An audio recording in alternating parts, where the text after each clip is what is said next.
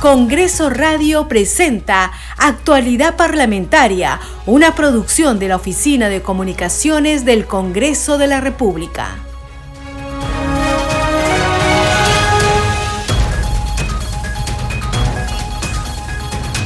Tal amigos? Les damos la bienvenida a esta edición de Actualidad Parlamentaria a través de la señal de Congreso Radio, un Congreso para todos. Está con ustedes Perla Villanueva en los controles Franco Roldán. Este programa se escucha en las regiones del país gracias a las siguientes emisoras. Radio Inca Tropical de Abancay en Apurímac, Cinética Radio en Ayacucho, Radio TV Shalom Plus de Tingo María, Radio Las Vegas y Radio Star de Mollendo en Arequipa. Radio Madre de Dios de Puerto Maldonado, Radio Amazónica de Satipo en Junín, Radio TV Perú de Juliaca en Puno, Radio Amistad de Lambayeque, Radio El Pueblo de Ayacucho, Radio Satel Perú de Lampa en Puno, Radio La Voz del Valle de Aplao en Arequipa, Radio Líder de la Unión en Piura, Radio Victoria de Ocros en Huamanga, Ayacucho. Estos son nuestros titulares. Congresistas de diferentes bancadas continúan con sus actividades de fiscalización y representación en sus regiones de origen como parte del tercer día de la semana de representación. En el Cusco, la presidenta del Congreso, Mari Carmen Alba Prieto, firmó la autógrafa de la ley que modifica la ley de publicidad estatal en una ceremonia realizada en el Centro de Convenciones de la Municipalidad Provincial de la Ciudad Imperial. Alba Prieto dijo que espera el Poder Ejecutivo no observe esta ley y luego la reglamente en el menor tiempo posible. Congresistas de Acción Popular realizan trabajo de fiscalización en las regiones de Ancash, Lambayeque y San Martín. Por su parte, legisladores de Renovación Popular cumplen diversas actividades en el marco de la Semana de Representación. Esto es Actualidad Parlamentaria.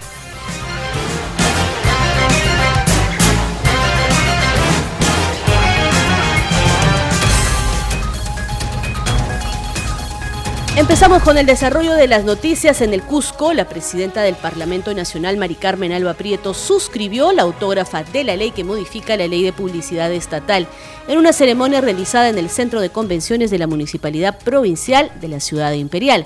Alba Prieto dijo que espera que el Poder Ejecutivo la promulgue cuanto antes sin observarla y luego pueda ser reglamentada en el menor tiempo posible. Tenemos el informe con todos los detalles. El tema de la modificación de la ley 28.874, ley que regula la publicidad estatal, ya se venía, debatiendo desde el Congreso, que comenzó sus funciones en el año 2016. Luego fue retomado por el siguiente Parlamento, pero la ley aprobada fue observada por el presidente Sagaste. Este Congreso, que asumió sus funciones en julio del 2021, no podía estar ajeno a este tema que representa la posibilidad de romper con el privilegio de la exclusividad con la que se benefician del 90% de los recursos del Estado en contrataciones de publicidad entregadas a grandes medios de Lima, amparados en el criterio equivocado de su alcance nacional. Porque como ustedes saben más que nadie, ninguno de estos medios tiene realmente un alcance que llegue a todos los lugares del Perú. Y no es solo un tema de romper con privilegios injustos, sino también la posibilidad de contribuir a la efectividad y eficiencia de la comunicación gubernamental y posibilitando que se llegue no solamente a las regiones, sino también a la totalidad de las provincias y distritos más pequeños de nuestro país. La firma de esta autógrafa, que plantea la modificación de la ley de publicidad estatal y que esperamos tenga una pronta promulgación, que no sea observada y que una vez que se promulgue, si es que no se observa, elaboren el reglamento cuanto antes. Como dijo y recordó acá el congresista Soto, todas las leyes que hemos aprobado, y ya son más de 100, solamente han reglamentado una, la de las ollas comunes, que han salido todas las mujeres de ollas comunes y nosotros, que somos ahora 50 mujeres en el Congreso, a pedir, exigir y presionar que reglamenten la ley. Porque una ley aprobada en el Congreso sin reglamento no existe. No puede entrar en vigencia. Así que, como dijo Cintia, aquí la lucha y la pelea no ha acabado. Primero es que no la observen y luego que la reglamenten. Puede pasar meses. Y ojo que hay leyes que no las reglamentan nunca. Así que ahí tienen un trabajito más. Esta ley va a posibilitar que se contrate con medios de comunicación, radio y televisión formales, autorizados por el Ministerio de Transportes y Comunicaciones para evitar a los medios piratas. Del mismo modo, rompe con la contratación de intermediarios y la hace optativa. Es decir, que si una entidad del Estado quiere sacar una campaña, podrá hacerla directamente con el medio de comunicación. Los medios locales y regionales tienen que ser tomados en cuenta para terminar también con la corrupción. De esta manera se prohíbe el cobro de comisión por cualquier intermediación. Esta norma, por tanto, beneficiará a la totalidad de los medios locales y regionales, disminuyendo el poder y los privilegios de los llamados medios nacionales. Este Congreso ha logrado el consenso necesario para aprobar esta ley. Las diversas bancadas han comprendido la necesidad de esta norma. Se ha votado por 108 congresistas, dieron su voto a favor, tanto en primera votación como en exoneración de la segunda votación. Como presidenta del Congreso de la República ratifico el compromiso de la representación nacional para seguir apoyando y canalizando las leyes que requiere el Perú. En tanto, el presidente de la Comisión de Transportes y Comunicaciones, Alejandro Soto, destacó que los medios de comunicación en el interior del país recibirán de manera equitativa los recursos del Estado. Escuchemos. Señora Presidenta del Congreso de la República, Mari Carmen Alba Señor Alcalde de la Comuna Provincial de Cusco, colega congresista Luis Ángel Aragón, distinguidos dirigentes de, los medios de comunicación a nivel nacional, hermanos y hermanas de los medios de comunicación, amigos todos. Es un honor para un congresista cusqueño, provinciano, haber sido elegido por 130 congresistas para presidir la Comisión de Transportes y Comunicaciones. Una comisión importante dentro del quehacer del Congreso de la República. Ustedes conocen perfectamente, como comunicadores, como dueños de medios de comunicación, el trabajo que se ha hecho desde esta comisión. Audiencias descentralizadas en Cusco, Huancavelica y en otras regiones del país para posibilitar que el Ejecutivo cumpla con sus promesas electorales.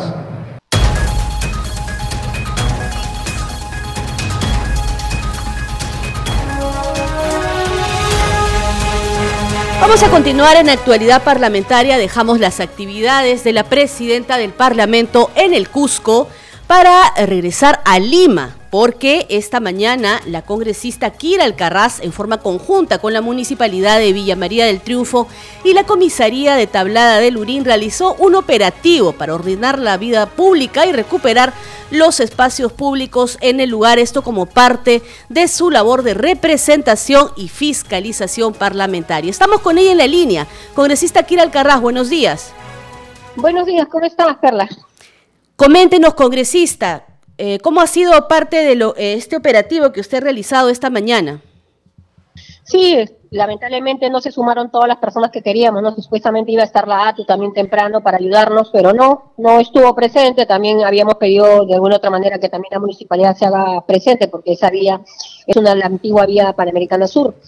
Entonces, eh, no está señalizada, es lo que muchas veces este, cuando comenzamos a, de alguna otra manera, a decirle a los conductores que no era una doble vía y que tenían que bajar, eso es lo que nos indicaban, que no está con la señal correcta como para que ellos puedan visualizarlo.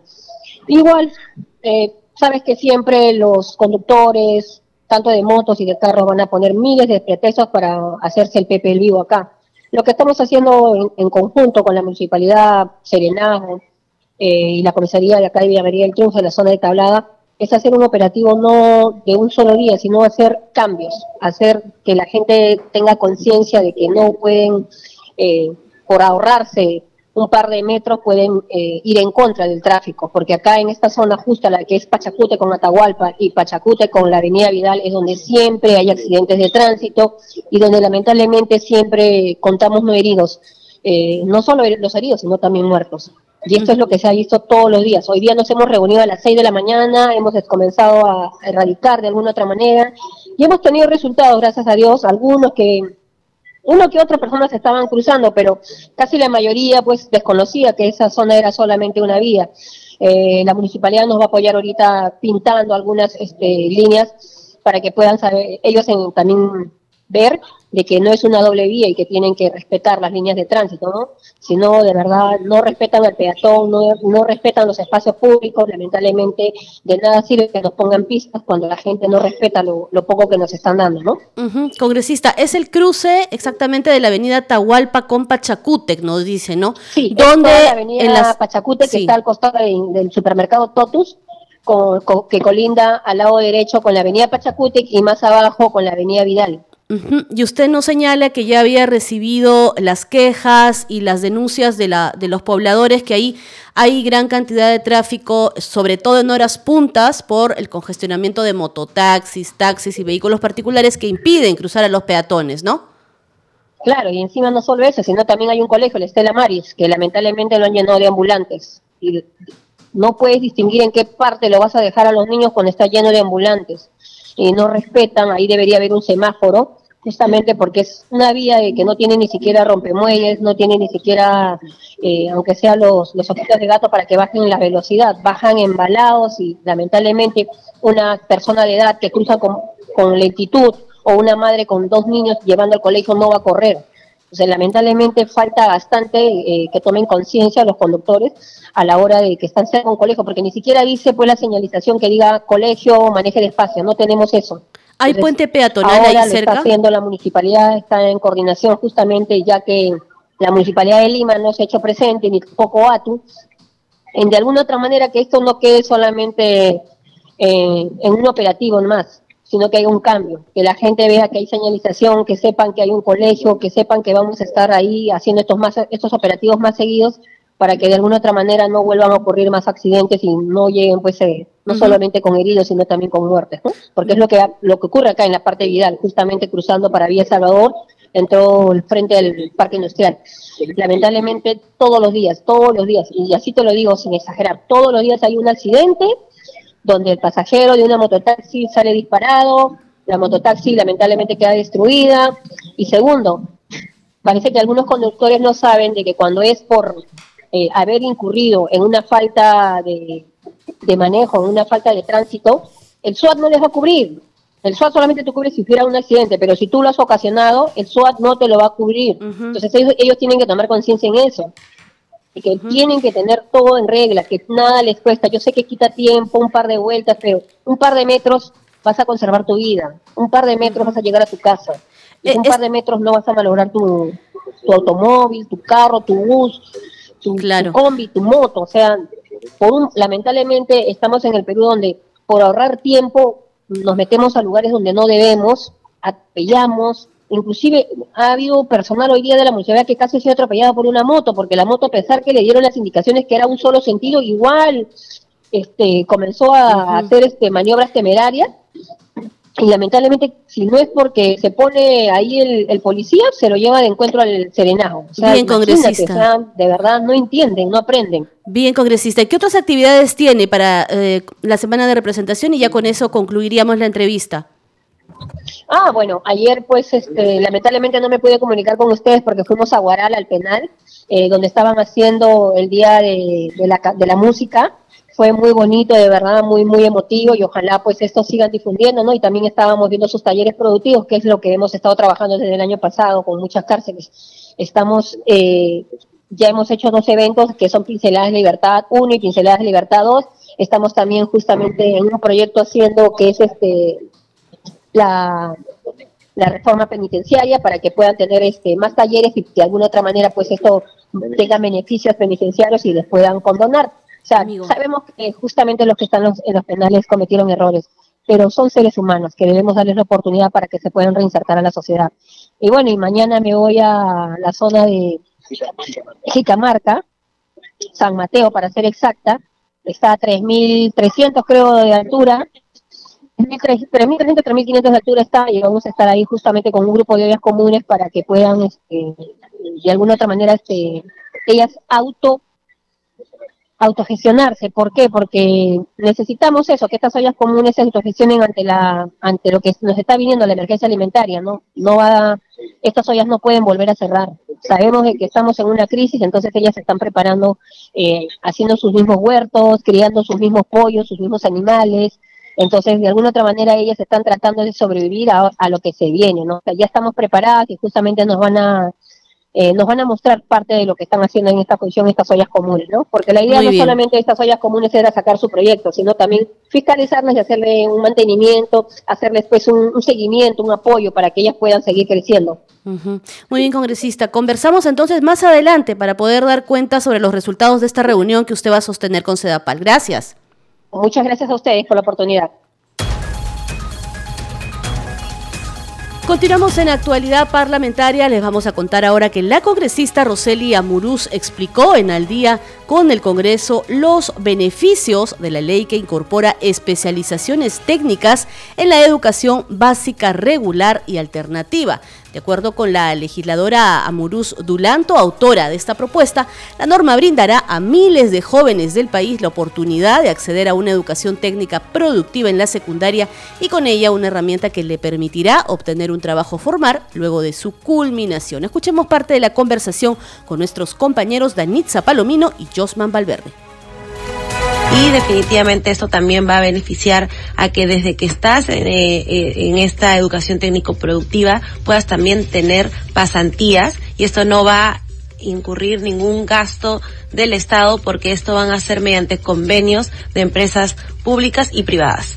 Congresista Muruz, en el estudio número 2 está nuestro compañero Josman Valverde, que también tiene preguntas para usted, Josman. Gracias, Danitza, congresista. Muy buenas noches. Buenas noches. Eh, ahondando en esta iniciativa suya, eh, quería consultarle eh, uno, si es que esto es tanto para los colegios públicos y privados, y, y, qué tipo de eh, cursos o eh, preparación técnica se podría recibir eh, a manera de ejemplo, ¿no? En la educación escolar. Sí, esto es como es una es una ley que va a ir de manera gradual, es voluntario y es según el presupuesto asignado en el rubro educación en cada UGEL correspondiente. Entonces, esto sí está dirigido a las instituciones públicas, pero es obviamente si es que alguna institución privada quiere también eh, replicar esto con, con mayor razón, ¿no? Bienvenido sea. Eh, ¿Qué cursos? Esto tiene que ver dependiendo las necesidades de cada región. ¿No? Eh, podría ser de pronto el tema de cosmetología o costura, porque es tener una herramienta para poder tú, eh, al, culminar tus estudios secundarios, poder también ayudar a las familias. ¿Cuál ha sido una de las problemáticas más grandes que ha habido durante esta pandemia que todavía no acaba? Es justamente la falta de ingresos en los hogares.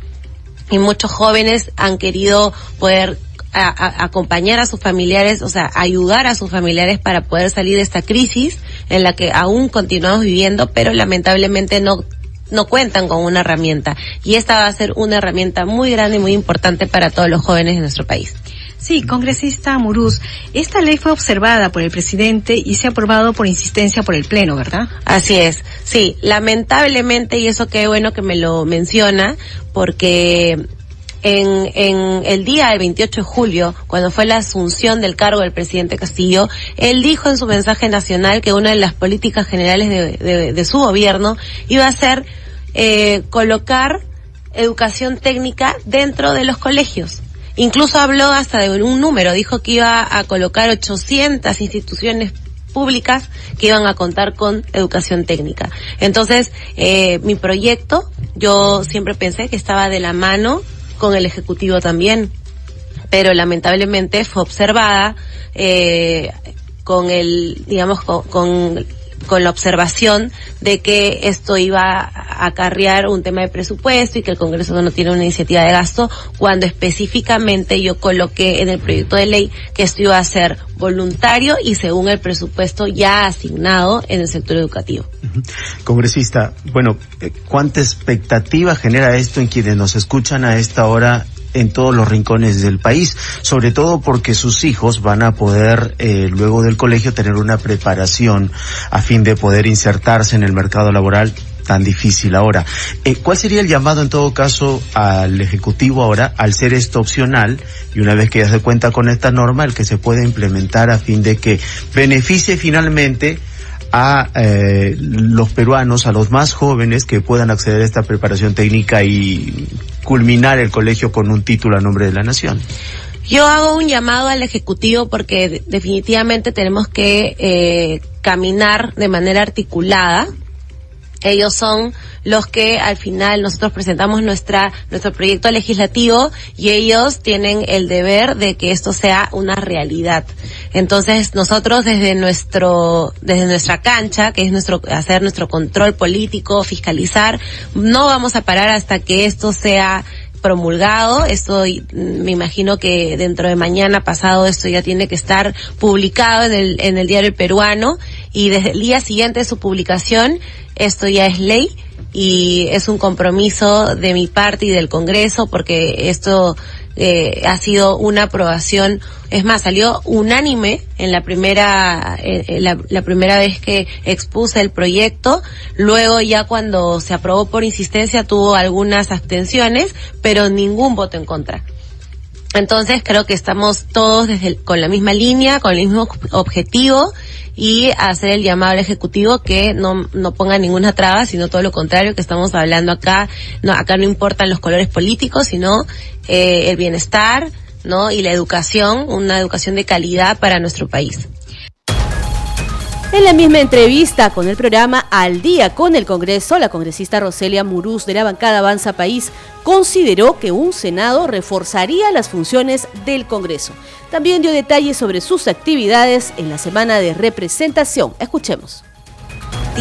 No, porque es lamentable de que ellos, en lugar de trabajar eh, en conjunto, nos pongan estas trabas, porque esto es para el bienestar del país sea, eh, que nos, que nos sustenten sus motivos, por qué es que ellos creen que esto sería algo negativo para el país.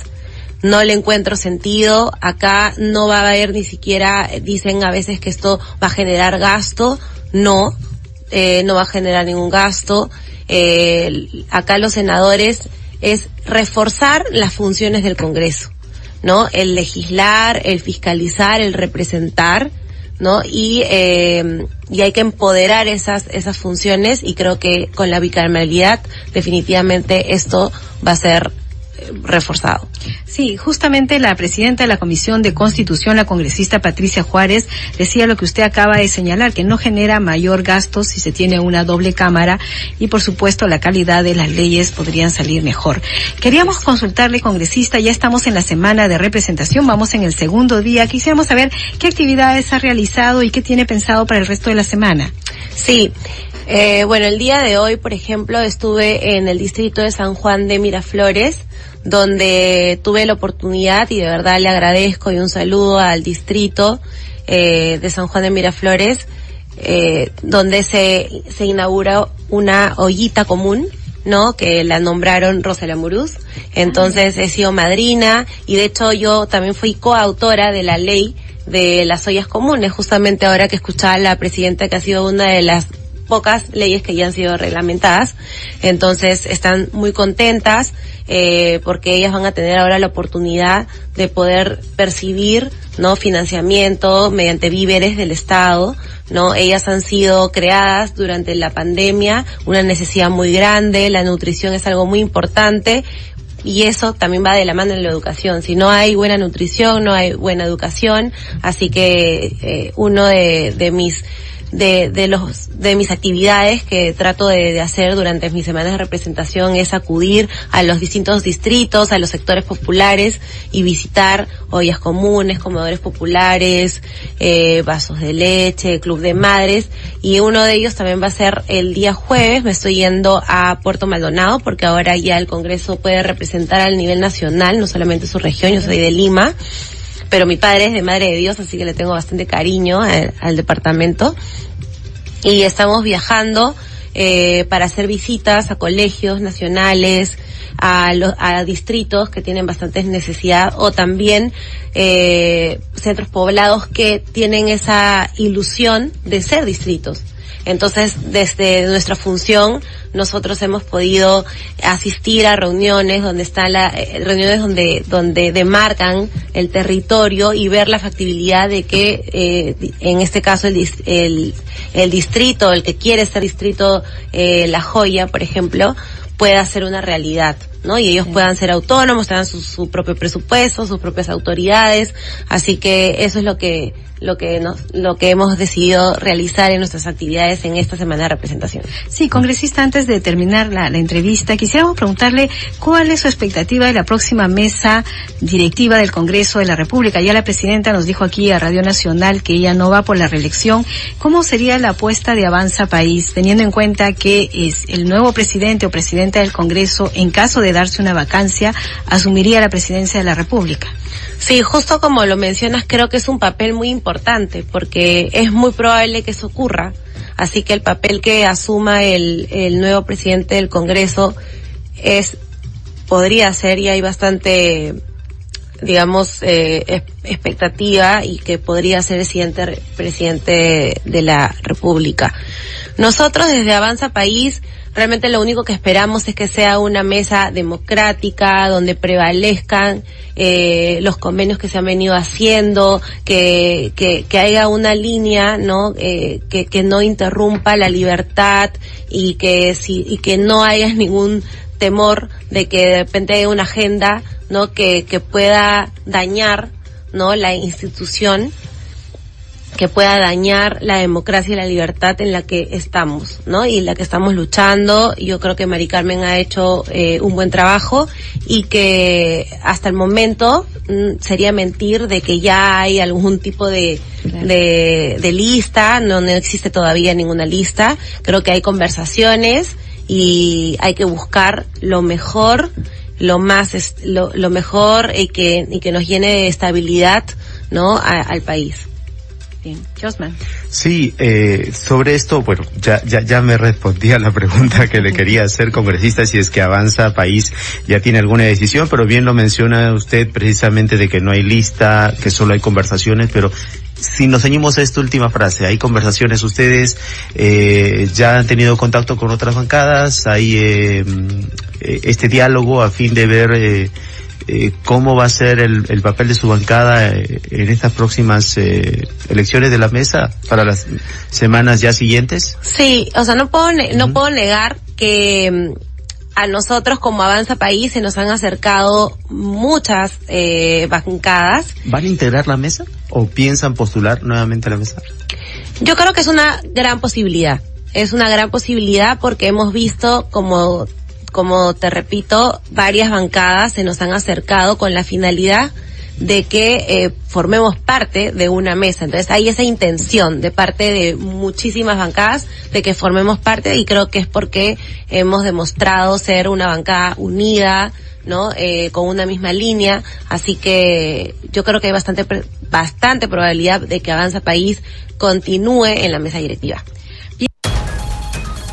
Hasta aquí hemos llegado con esta edición de Actualidad Parlamentaria, pero sigue en sintonía de Congreso Radio, un Congreso para todos, porque más adelante en nuestras siguientes ediciones informativas vamos a tener más información de las noticias que se generen en el Parlamento Nacional y por supuesto los detalles de las actividades de los congresistas en la semana de representación.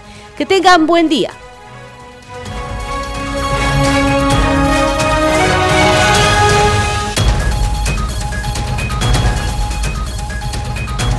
Congreso Radio presentó Actualidad Parlamentaria, una producción de la Oficina de Comunicaciones del Congreso de la República.